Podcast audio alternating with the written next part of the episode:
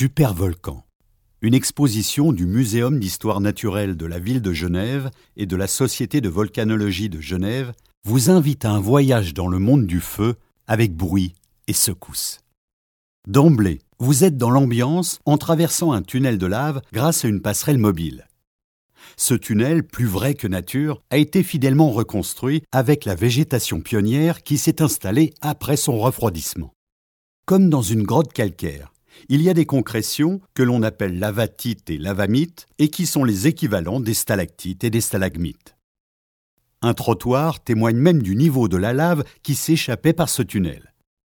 De petits animaux, des arthropodes, affectionnent aussi ce milieu particulier qui a l'avantage de présenter une température stable une fois l'éruption arrêtée.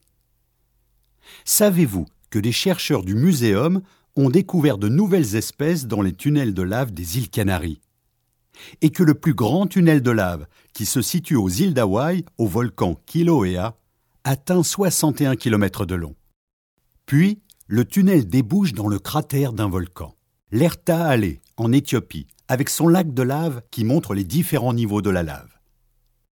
À la sortie du cratère, vous entrez dans le cœur de l'exposition, articulé autour de quatre thèmes les volcans rouges, les volcans gris, les volcans sous surveillance et les bienfaits des volcans.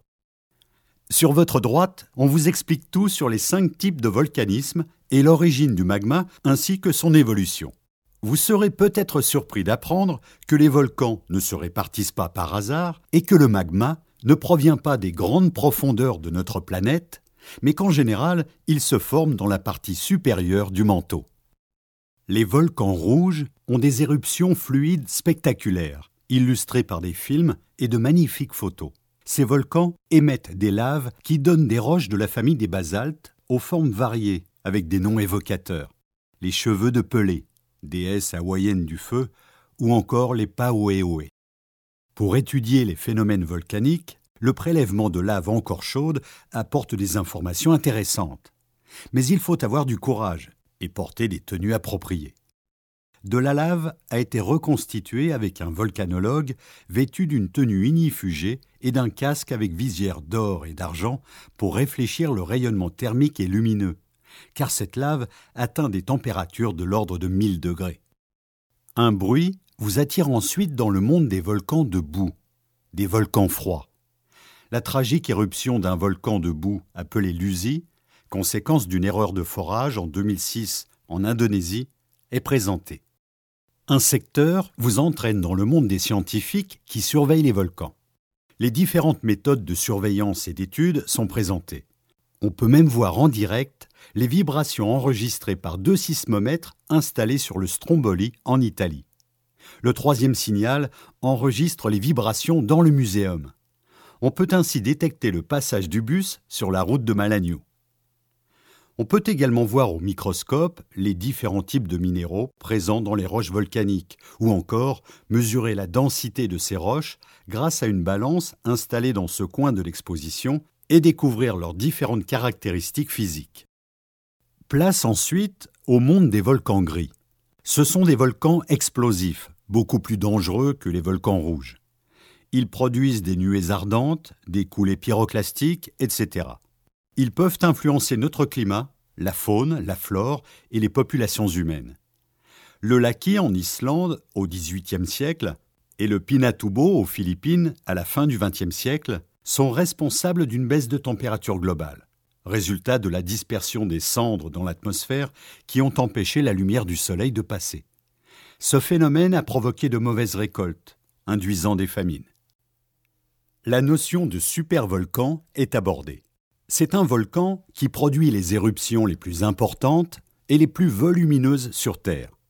Il est capable d'expulser au moins 1000 km3 de magma. Avec ce volume de lave, on pourrait recouvrir plus de trois fois le canton de Genève. Selon certains scientifiques, ce type d'activité volcanique exceptionnelle serait responsable de la disparition des dinosaures.